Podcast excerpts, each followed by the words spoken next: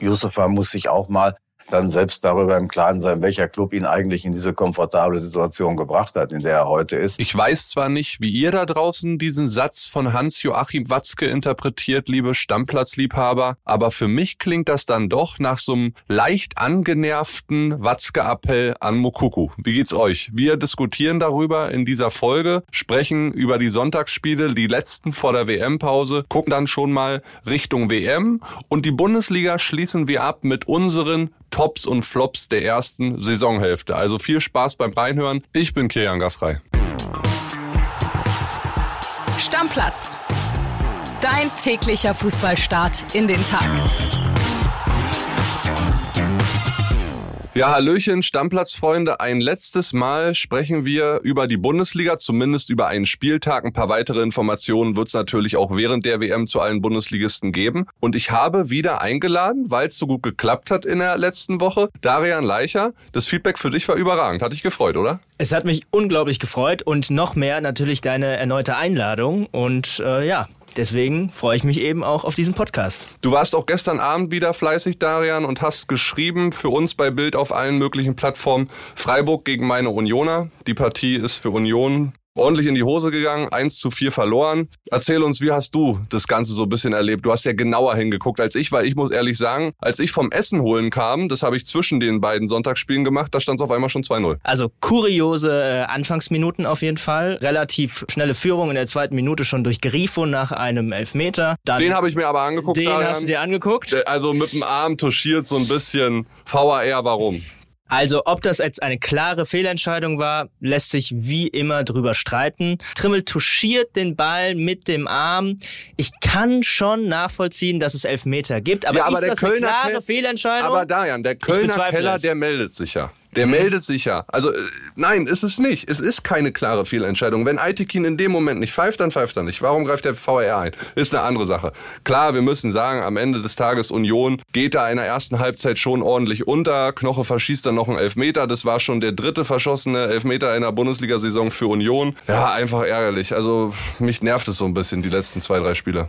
Absolut. Also Union geht so ein bisschen die Puste aus, hat man das Gefühl. Sie hatten, wie du gesagt hast, die, die gute Möglichkeit, da in der achten Minute zumindest zumindest den Anschluss zu erzielen. Dann 20. Minute aber wieder Elfer, das heißt 20 und Minuten. Rot. Und Rot. Das heißt 20 Minuten, drei Elfer, das gab es in der Bundesliga noch nie tatsächlich. Echt noch? Also ja, noch nie? Noch nie, noch nie, krass. noch nie. Und dann gab es am Ende dann doch noch einen Elfer für Union. In der 84. haben sie ein bisschen Ergebniskorrektur vollzogen. Also es ist nachher ein 4 zu 1 geworden. Freiburg überwintert als, als Zweiter, als Bayernjäger Nummer 1. Haben sich redlich verdient. Union leider hinten raus bisschen geschwächelt. Lass uns noch einmal reden, Darian, über das erste Sonntagsspiel. Mainz und Frankfurt trennen sich am Ende 1 zu 1. Wir brauchen gar nicht über beide Clubs reden. Wir müssen reden über Mario Götze. Wie er diese Vorlage spielt. 30 Meter vorm Tor.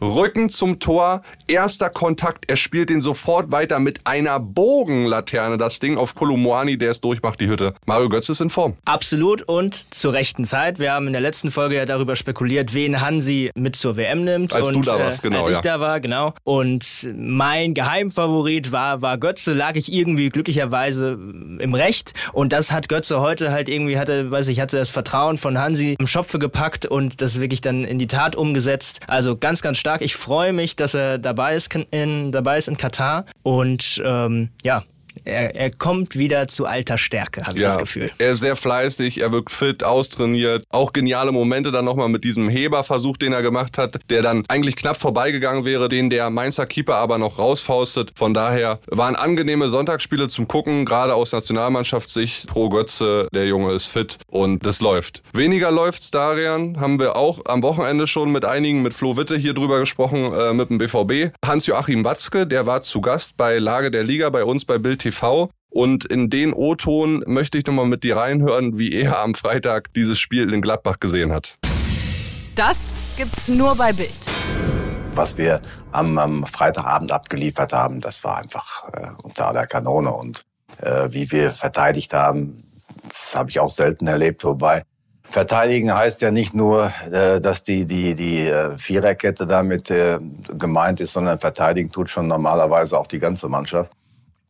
Am, am Freitag war das nur sehr in Fragmenten zu erkennen und äh, da habe ich mich tierisch drüber aufgeregt. Ja, der liebe Aki ist bedient und es ist ja zu Recht. Darian, wir wollen jetzt heute nicht unbedingt nochmal auf den BVB draufhauen. Wir können nur einmal die Information weitergeben, dass Aki jetzt extra mitfliegt nach Asien. Also es wirkt schon so ein bisschen so, als wenn er da unbedingt dabei sein will und gucken will, was da so passiert, oder? Ja, auf jeden Fall. Also die 2 zu 4 Pleite gegen Gladbach ist, passt natürlich irgendwie in das, in das Bild der, der Dortmunder Leistung in dieser Saison. Es fehlt irgendwie an allen Ecken und Enden. Man weiß nicht wirklich wo. Es ist natürlich bitter, dass Aller am Anfang der Saison ausgefallen ist. Das ist, äh, wenn du da irgendwie den Top-Transfer tätig nichts und er kann quasi, kann quasi keiner was für, dass der ausfällt.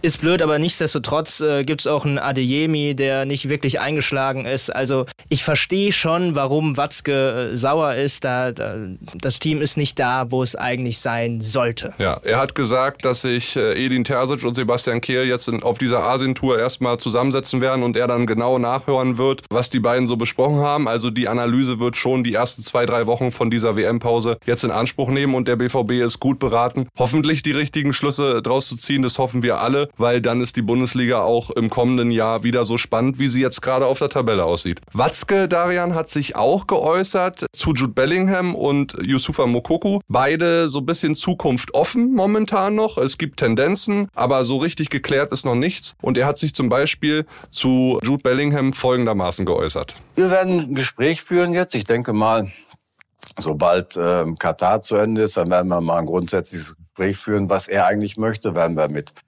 ihm führen, mit seinen Eltern führen, zu dem wir ein sehr, sehr enges Verhältnis auch haben, auch mit seinem Berater führen natürlich. Und dann soll er uns, soll er uns einfach sagen, ähm, ob er hier da bleiben möchte oder ob er gehen möchte. Ist eine News, Darian. Ne? Also nach der WM wollen sie sich zusammensetzen. Absolut. Also Bellingham hat noch einen Vertrag bis 2025. Also wirklich, ich finde den Typen absolut geil. Mega Spieler, also bereichert die Bundesliga enorm. Ich würde mich natürlich als Fußballfan, als Bundesliga-Fan freuen, wenn wir ihn noch ein paar Jahre sehen würden, direkt bei uns vor der Haustür quasi. Aber ganz optimistisch bin ich jetzt nicht. Er fährt auch nach Katar, als englischer Nationalspieler. Der einzige Legionär im England-Kader. Alle anderen sind Engl äh, Premier League-Spieler. Das, das, wusste ich nicht. Krass. Okay, ja. ja. Und er ist auch da einer der Führungsspieler mit 19 Jahren. Kili. Und das ist er ja beim BVB schon längst. Ja. Also es wäre ein herber Verlust und ich glaube, der BVB wird sich ein Bein ausreichen. Sie werden alles tun, um ihn zu halten. Aber wenn im Sommer Jude Bellingham oder schon ein bisschen früher entscheidet, er möchte zurück auf die Insel und dahin wird ein Transfer gehen.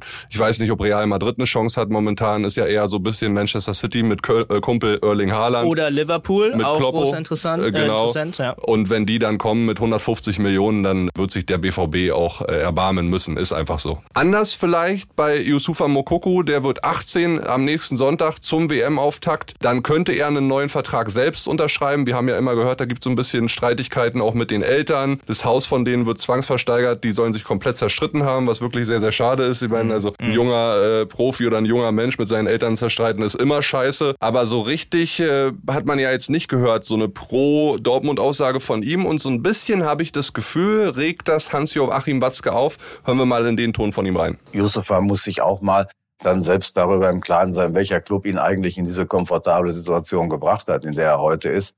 Er ist noch nicht mal 18 Jahre. Er hat eine Riesenkarriere äh, bis jetzt schon äh, gemacht. Er ist jetzt in, mit in Katar dabei. Er hat einen Trainer und das ist auch ganz wichtig. Er hat einen Trainer, der extrem ihm hilft, der ihn extrem weiterentwickelt, genauso wie, äh, wie Edin das auch äh, mit Jaden Sancho gemacht hatte. Und der ist aber jetzt nicht im englischen Kader dabei und äh, war bei der Meinung vor anderthalb Jahren, dass er uns verlassen äh, sollte. Und äh, das sollte dem Yusufa mal äh, schon auch ein bisschen zeigen, dass er hier am besten aufgehoben ist. Ja, Dajan. Yusufa Mokoko gut beraten, wenn er sich frühzeitig für einen BVB entscheidet oder sollte er doch die Fühler ausstrecken nach dem Ausland? Also Kelly, ich habe eben schon gesagt, Bellingham ist 19 Jahre alt, Mokoko ist aktuell noch 17. Du hast eben gesagt, er wird 18. Meiner Meinung nach ist er gut beraten, wenn er sich jetzt schnell wirklich äh, dem BVB verspricht.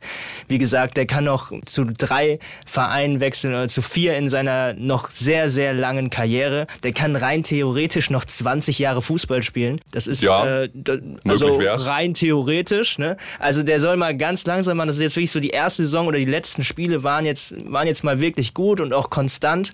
Ich Deswegen mich. fährt er ja zur WM auch. Genau, genau. Ich freue mich mega, dass er jetzt diese Bestätigung hat, weil er war monatelang, jahrelang wirklich äh, im Kreuzfeuer der Medien und jetzt liefert er ab. Total geil und ja, deswegen sollte er auch dann auf so eine, äh, auf so ein Angebot der, der Dortmunder und seines Heimatclubs dann ähm, im Endeffekt reagieren und positiv reagieren. Aber wir können festhalten, Yusufa Mokuku schon einer der positiveren Erscheinungen beim BVB und auch in der Bundesliga, die so ein bisschen den Durchbruch geschafft haben, oder? Absolut, absolut. Ich frage dich deshalb nämlich, weil ich jetzt so ein bisschen hinleiten möchte. Wir haben besprochen vorher, Mensch, jetzt ist diese erste Saisonhälfte um. Ja, wir wissen, eigentlich sind 17 Spieltage, dann ist genau die Hälfte. Aber jetzt haben wir diese WM-Unterbrechung und dadurch ist die Saison einfach in zwei Hälften äh, gesplittet. Und wir haben gedacht, jetzt an der Stelle machen wir mal so ein bisschen unsere Tops und Flops. Und ich würde mit dir gerne mal anfangen, so ein bisschen mit unseren Top 3. Wir haben ausgemacht, wir nennen drei Spieler, sowohl positiv als auch negativ. Ich würde mal mit meinem Top Top, Top-Mann anfangen. Und ich glaube, da sind wir uns auch einig. Äh, Ich weiß, du hast noch ein, zwei andere aufgeschrieben, aber Jamal Musiala, der Mann der ersten 15 Spiele mit Abstand. 15 Scorer-Punkte, der ist so gut. Er erinnert mich, und das mag jetzt zu hoch gegriffen sein, Darian, an Lionel Messi von seinem Bewegungsablauf her. Gibst du mir recht? Absolut, ähm, Kili, wenn der den Ball hat und äh, durch die gegnerischen Abwehrketten da durchschwebt, also der schwebt ja wirklich mit dem Ball, dann weiß ich nicht, dann geht wirklich jedes Fußballerherz auf. Es macht einfach ultra Spaß, dem zuzuschauen und äh, der hat, wenn er hoffentlich jetzt nah, also jetzt auch in den kommenden Jahren an diese gigantischen Leistungen wirklich äh, anknüpfen kann, dann hat er wirklich eine extrem große Zukunft vor sich und ähm, natürlich freut man sich, dass der für die deutsche Nationalmannschaft aufläuft, jetzt auch in Katar. Haben wir endlich unseren deutschen Messi? Vielleicht. Ja, das ist ein guter, das ist ein gutes Wortspiel. Vielleicht, ja. Jüngster in der Bundesliga ever mit 50 Siegen. Jüngster mit 100 Pflichtspielen für die Bayern. Also der Typ ist der Wahnsinn. Und ansonsten habe ich mir noch aufgeschrieben, Christopher Nkunku, der Top-Torjäger jetzt momentan bei RB Leipzig, auch sehr gut weggesteckt. Diese ganzen Gerüchte um Wechsel, Nichtwechsel und so weiter. Also der hat auch die Leipziger zusammen mit Marco Rose wieder auf Spur gebracht. Und Kolumuani, wo wir beide schon drüber gesprochen haben. Aus meiner Sicht könnte das so der nächste 100 Millionen Euro Stürmer werden. Neun Vorlagen gemacht. Erinnert mich auf den, sagen wir mal, ersten 20, 30 Metern mit Zug zum Tor so ein bisschen an Erling Haaland, auch wenn er noch nicht so diese totale Gier hat zum Torabschluss, sondern eher dann nochmal querlegt oder eine Vorlage macht für einen Mitspieler. Also von dem Jungen bin ich absolut Fan. Und jetzt bin ich mal so ein bisschen gespannt, wen hast du denn noch auf deinem Zettel stehen, so Top-Spieler? Ja, Kili, ich habe mir natürlich auch Gedanken gemacht und äh, der erste, der mir quasi äh, eingefallen ist, ist äh, Markus Thüram von, von Borussia Mönchengladbach. Hat zehn Tore gemacht äh, diese Saison, ist auf Platz zwei in der Torschützenliste. Den haben letztes Jahr schon einige abgeschrieben. Das war wirklich eine Seuchensaison für den. Äh, ich habe es mir aufgeschrieben, 21 Spiele, drei Tore. Jetzt hat er schon zehn und sein Liga-Bestwert aus seiner Debütsaison in der Bundesliga 2019-20 schon eingestellt. Also der Mann zeigt wieder, was er drauf hat. Den zweiten, den ich als mein Top-Spieler oder vielleicht auch Top-Überraschung hier aufgelistet habe, ist Mitchell Weiser. Von Werder Nachvollziehbar. Bremen. Haben einige auch zur WM gefordert. Absolut. Ist es vielleicht jetzt endlich so sein Durchbruch mit 28 Jahren? Ist ja wirklich durch die Bundesliga getingelt äh, vom, von den Wandervogel. Bayern. Ja, genau, ein Wandervogel, ein klassischer Wandervogel. Äh, angefangen ja auch bei den Bayern, dann über Köln, Hertha, Leverkusen, dann irgendwie in Bremen gelandet und ähm, ja, ist auf der rechten Mittelfeldseite bei Werder gesetzt, stand in allen 15 Saisonspielen äh, in der Startelf mit sechs Torvorlagen, äh, der beste Vorbereiter der Grün-Weißen. Also der zeigt wirklich, was er kann äh, und freut mich. Ja. Und dann hast du noch drauf, lass mich mal raten, irgendein Bayern-Spieler vielleicht noch. Erik Maxim Choupo-Moting. Also wirklich, ich liebe den Typen über alles. Diese Saison hat er gezeigt, dass er auch auf dem Platz aber richtig abliefern kann. Absolut, Äh, im hohen Alter. im, im hohen Alter. Hier, ich habe es ja auch hier 16 Spiele, 11 Tore, 3 Vorlagen. äh, Kommt wirklich so aus dem, aus dem Schatten von Lewandowski raus. Freut mich sehr, auch für ihn. Ja, lass uns weitermachen mit den Flops. Da gehen wir mal ein bisschen schneller durch. Daniel Mahlen habe ich draufstehen und Karim Adeyemi. Zwei vom BVB. Adeyemi wirklich in elf Ligaspielen. Keine einzige Vorlage. Daniel Mahlen ähnlich. Nur eine direkte Beteiligung am Tor. Der Marktwert abgerutscht auf 20 Millionen. Also wenn man da sich mal anguckt, dass der BVB letztes Jahr Daniel Mahlen geholt hat und dann dieses Jahr Karim Adeyemi für halt diese Flügelposition eingeschlagen haben die beiden nicht so richtig. Also von denen erwarte ich in der äh, Rückserie oder im zweiten Saisonteil dann wesentlich mehr. Mehr und äh, einen, den wahrscheinlich alle äh, draufstehen haben und der ein oder andere Managerspieler unter uns auch verfluchen wird. Mir geht's ähnlich. Und verfluchen ist jetzt nicht in dem Sinne so ernst gemeint, an den Menschen jedenfalls nicht. Patrick Schick zwei Tore nur gemacht. Alle haben den als Torschützenkönig getippt und dann äh, performt er ja so schlecht. Also ist wirklich, da muss ich schon sagen, die Leistung von dem ist bodenlos. Ja, das ist äh, ganz, ganz bitter und sicherlich auch Ebenbild der Leverkusener Saisonleistung. Also da lief ja am Anfang wirklich gar nichts zusammen und äh, Schick ja vor dem Tor äh, schwach. Einfach schwach. Wen hast du denn so als Flop? Als Flop habe ich äh, als ersten unseren mittlerweile ja Lieblings-Pokerspieler Max Kruse. Ja, Im über den brauchen wir gar nicht Ja, mehr viel sagen, ne? Ja, im Januar mit lauten Getöse ja von Union nach Wolfsburg gekommen, jetzt äh, ja, mit Kovac, also mit dem neuen Trainer von Wolfsburg, verkracht. Fällt jetzt, also ist ja, ist ja suspendiert worden, äh, fällt quasi jetzt nur noch auf, indem er zum Beispiel jetzt in Tschechien am, am Pokertisch äh, gesessen hat. Aber Das ist sogar schade. besser als im Fußball vielleicht. Ja, aktuell auf jeden Fall. Zweiter wäre Modest, kam ja quasi so als Nottransfer von, vom FC, ähm, als Ersatz für, für Aller, beim, also zu, zu Borussia Dortmund. Letztes Jahr hat er 20 Tore gemacht, vier Vorlagen. Ja, diese Saison läuft's gar nicht. Also ich, wahrscheinlich seine größte Qualität, äh, Mukoko zu sticheln oder zu, zu guten Leistungen zu sticheln. Aber auf dem Platz liefert er nicht so wirklich. Nee, das stimmt. So, den dritten noch? Ja, steile These. Sadio Mané. Das ist nicht dein Ernst. Doch. Warum? Doch, Kili. Flop Sadio Mané. Sadio also jetzt werden- Mané. Ich glaube, jetzt hast du alle Vorschusslorbeeren der Hörer da draußen verspielt. Warum? Äh, what, Warte what ab, warte Warum? ab. Also, Sadio Mané kam im Sommer mit lautem Getöse als, ja gut, Ballon d'Or war jetzt im Oktober, es geht natürlich da auch um die vergangene Saison. Zweiter bei der Ballon d'Or-Wahl, Afrikas Fußballer des Jahres, Afrika-Cup-Sieger mit Senegal, kam als Lewandowski-Nachfolger. Meiner Meinung nach hat er aber nicht diese entscheidenden äh, Tore gemacht, die es der Pole, also wie es der Pole halt war. Er war Dreh- und Angelpunkt. Das ist Sadio Mané für mich aktuell noch nicht. Also ein Flop ist er, wenn man, ihn, wenn man es damit vergleicht, wie hoch die Erwartungen Jetzt Anfang dich schon rauszureden, ja. Nein, nein, nein. Nein, ich gebe dir eine Statistik dazu und lass uns darüber reden. Mané erzielte seine sechs Bundesligatore erst, wenn die Bayern schon mit 2-0 führten. Das heißt, traf zum 3-0, traf zum 4-0, traf zum 5-0. Ja, gut, Hier beim Darian, 6-1 gegen Frankfurt, beim 7-0 gegen Bochum. Also für mich und noch ein zweites Argument. Bayern hatte in der Liga ganz Zeit lang tief, August, äh, September. Was wäre gewesen, wenn Choupo-Moting nicht so treffsicher gewesen wäre, wie er es war? Mané im Zentrum hat nicht immer funktioniert. Ja, sag ich da dir ganz dir, ehrlich. Da gebe ich dir recht. Im Zentrum Ja. hat er nicht immer funktioniert. Er hat trotzdem elf Pflichtspieltore für die Bayern äh, erzielt. Das sind genauso viele wie äh, Jamal Musiala ist der Bestwert für die Bayern. Er hat ein wichtiges 1 zu 0 im Rückspiel in Barcelona gemacht. Ja, sonst kann die Partie auch ein bisschen anders laufen und das war genau so ein Sadio Mané-likes Tor. Und da muss man auch sagen, so richtig, ja, er wurde als überall Lewandowski-Nachfolger betitelt, aber es sind zwei völlig unterschiedliche Spielertypen und äh, die Bayern äh, an Offensive ist viel, viel variabler geworden dadurch, dass sie ein Sadio Mané haben. Also ich würde den jetzt nicht als Flop abstempeln, aber ich bin überrascht über die Eier, die du hier zeigst und damit auch Schluss damit. Dann lass uns jetzt zum Schluss noch mal ein, zwei Informationen an die Hörer da draußen geben Richtung WM. Heute geht's endlich los für unsere Truppe. Die fliegen jetzt erstmal in den Oman nach Maskat. 13.30 Uhr heute ist Abflug aus Frankfurt. Mittwoch dann das letzte Testspiel vor der WM gegen den Oman. Und alles andere besprechen wir natürlich die Woche über. Wir begeben uns jetzt langsam, aber sicher in den WM-Modus. Und ich denke mal, Darian, du wirst vielleicht auch nochmal dabei sein, oder? Würde mich auf jeden Fall freuen, Kelly. Vielleicht nicht mit ganz so steilen Thesen das nächste Mal, aber wer weiß. Ja, mal Wer gucken, weiß. wie die Hörer darauf reagieren auf deinen Moneytech. Vielen Dank dir. Euch eine schöne Woche oder einen guten Start in die Woche, besser gesagt. Wir hören uns auf jeden Fall. Hodio. Ciao, ciao. Ciao, ciao. Stammplatz. Dein täglicher Fußballstart in den Tag.